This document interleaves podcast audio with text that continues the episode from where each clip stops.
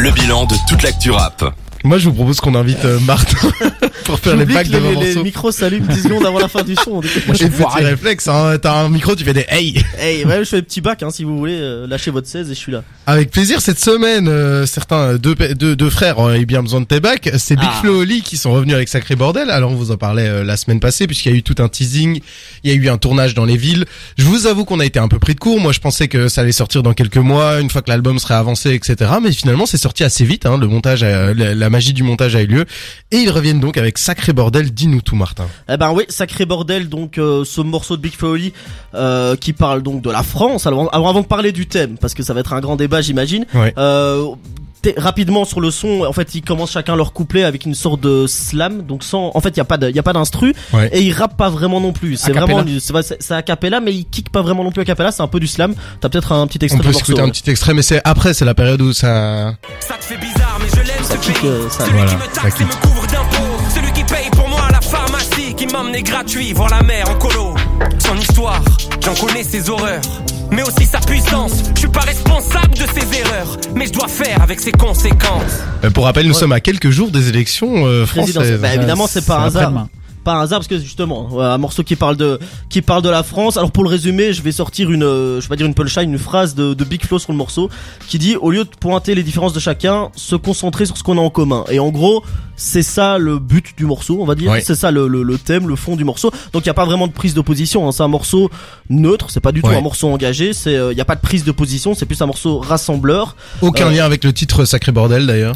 Euh, bah si quelques-uns. La dernière si, phrase, parce qu'en oui, fait, en gros, euh, il dit euh, en France, en gros, c'est un sacré bordel parce que y en a qui sont à gauche, il y en a qui sont à droite, et en fait, on devrait tous être ensemble. Voilà, En gros, ouais. c'est un peu ça le. Un message de paix et d'harmonie Voilà, à quelques jours des élections. exécuté d'une façon euh, discutable en Bah, tout exactement. Et en plus, c'est pas surprenant de les voir revenir avec ça parce qu'ils ont déjà parlé de, de ce genre de thématique. Et pour moi, ils l'ont mieux fait par le passé. Ils ont un morceau qui s'appelle Je suis. Je sais pas si vous connaissez. Non. Qui, euh, bah, franchement, je vous dis pour le coup, c'est un morceau qui est vraiment bien écrit, qui est très Mhm. bien écrit et qui parle exactement de ça, mais de manière bien meilleure. En fait, c'est beaucoup mieux fait. Ici, moi personnellement, j'ai trouvé ça vraiment inoffensif dans tous les sens du terme. C'est-à-dire c'est- que c'est une, pas une prise d'opposition, c'est un, mor- un, un, un, un morceau qui ne veut rien dire. Pour faire une image, j'ai l'impression que c'est c'est genre une musique pour expliquer la politique à un enfant. Ex- mais c'est exactement ça. Ouais. C'est voilà, t'as un petit frère de 7 ans, tu dois lui expliquer la politique. euh, D'un côté, il y a des gens, c'est pas des méchants, mais c'est pas des gentils. De l'autre côté aussi. Ouais. Et voilà, c'est c'est niais un petit peu. Ah, après, ouais, c'est ça. Moi, et, et je suis d'accord avec ça. Après, C'est pour très moi, simplifié, hein, je à, trouve à- à aussi. l'inverse, est-ce que ça fait du mal? Pour moi, pas. Pour moi, c'est pas grave qu'ils fassent un morceau pour des petits ou pour des gens plus jeunes qui euh, voient là-dedans un message rassembleur quelque part.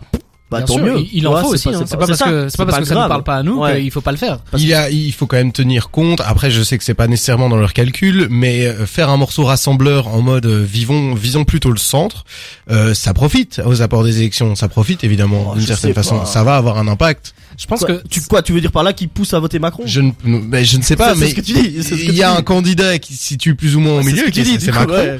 Je dis pas qu'il pousse à voter Macron. Je pense juste que le sortir à quelques jours des élections, c'est ce que j'allais dire. c'est c'est bizarre. C'est Oh, vraiment, enfin c'est c'est malvenu, je trouve de leur Ouais. part. Moi, Parce je le que vois je- pas comme ça, mais je, Je, comprends. je trouve que le message pourrait être intéressant. Tu, tu pourrais le sortir une semaine après ou dans un contexte où ce sera, enfin, ou juste après les élections ou juste euh, avant euh, peut-être, mais Moi, je sais à pas. une semaine, je trouve ça un peu fait, euh, malvenu quoi. Il y a, il y a le message et tout, mais faut pas oublier que Big Flo et Oli, c'est des mecs qui sont aussi euh, forts dans tout ce qui est commercial. En tout cas, c'est Ouais. un de leurs objectifs. Et là, le faire avant les élections, ça fait du bruit. Oui, C'est pour ça vrai. qu'ils l'ont fait. Ouais, exactement. Et, Ouais. et bon, on, on parlait de euh, l'écriture. Moi, euh, bon, il y a des trucs, je trouve que c'est pas possible. Voilà, Euh, la phrase "on rejette la faute sur l'autre, mais les autres, c'est nous", comme si Oui. c'était une énorme punchline. Ils l'ont euh, cette phrase-là, hein, ils Ouais, l'ont ouais, ouais. écrite sur des euh, sur des affiches qui sont placardées dans les dans les métros et tout ça en France. Hein. Oui, ou genre le pleurer en écoutant un morceau de Johnny comme si c'était un truc Ah. euh, universel. Il parle de Jacques Brel aussi qui est qui, Qui est belge. Pas français, ça, bon, soit.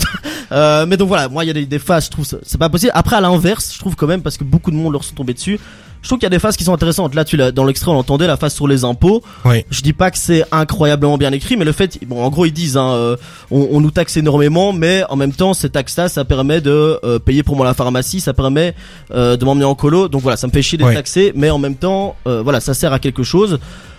Euh, bon, c'est de nouveau très niais dit comme ça, Oui. mais je trouve ça intéressant parce que ça, c'est un truc qui est pas souvent dit. Je trouve que, en fait, souvent, euh, on entend des artistes qui se plaignent des impôts, qui se plaignent d'être taxés à fond sur leurs shows, sur le- leur vente d'albums et tout ça, qui Bien sûr. sont scandalisés par ça. alors que souvent ils sont quand même bien lotis ceux qui se plaignent de ça. Euh, et moi je trouve ça intéressant que des mecs qui sont parmi ceux qui vendent le plus en France, donc qui Mhm. sont énormément taxés, disent quelque part, bah ouais, mais en fait ça sera quelque chose des impôts. Et je trouve ça intéressant que, que Ouais. eux le fassent, alors que c'est pas un truc qui est, fait, qui est souvent dit. Jawad euh, sur ce morceau? Sur ce morceau, ben, on peut résumer ça un peu par euh, une lettre d'amour à la France écrite par un Français. Donc un Français, il râle, évidemment, c'est un peu dans sa nature de, de râler quand on est Français. Et du coup, ben, c'est quand même un peu une lettre Même eux d'amour. font une référence à ça hein, d'ailleurs. Exactement. Et du coup, euh, ils vont quand même dire qu'ils l'aiment cette France, même si elle a des trucs qui vont. En fait, c'est vraiment genre. Tu, tu veux draguer une meuf, tu fais ses qualités, mais en même temps t'es un peu aigri. Du coup, tu vas dire, euh, franchement, t'es belle, hein, mais t'es un peu petite. Tu vois, euh, il y a toujours.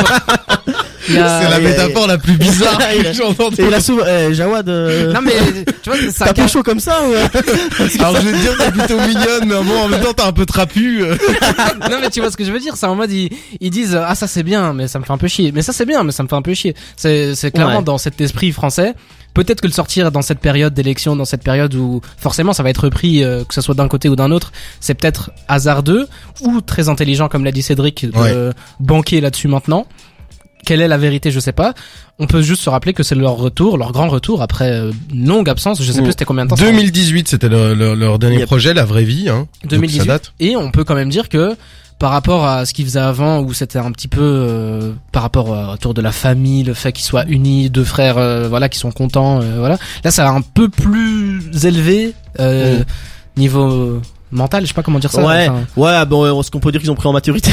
voilà. L'album de la maturité. ouais, c'est ça Il exactement. fallait la placer.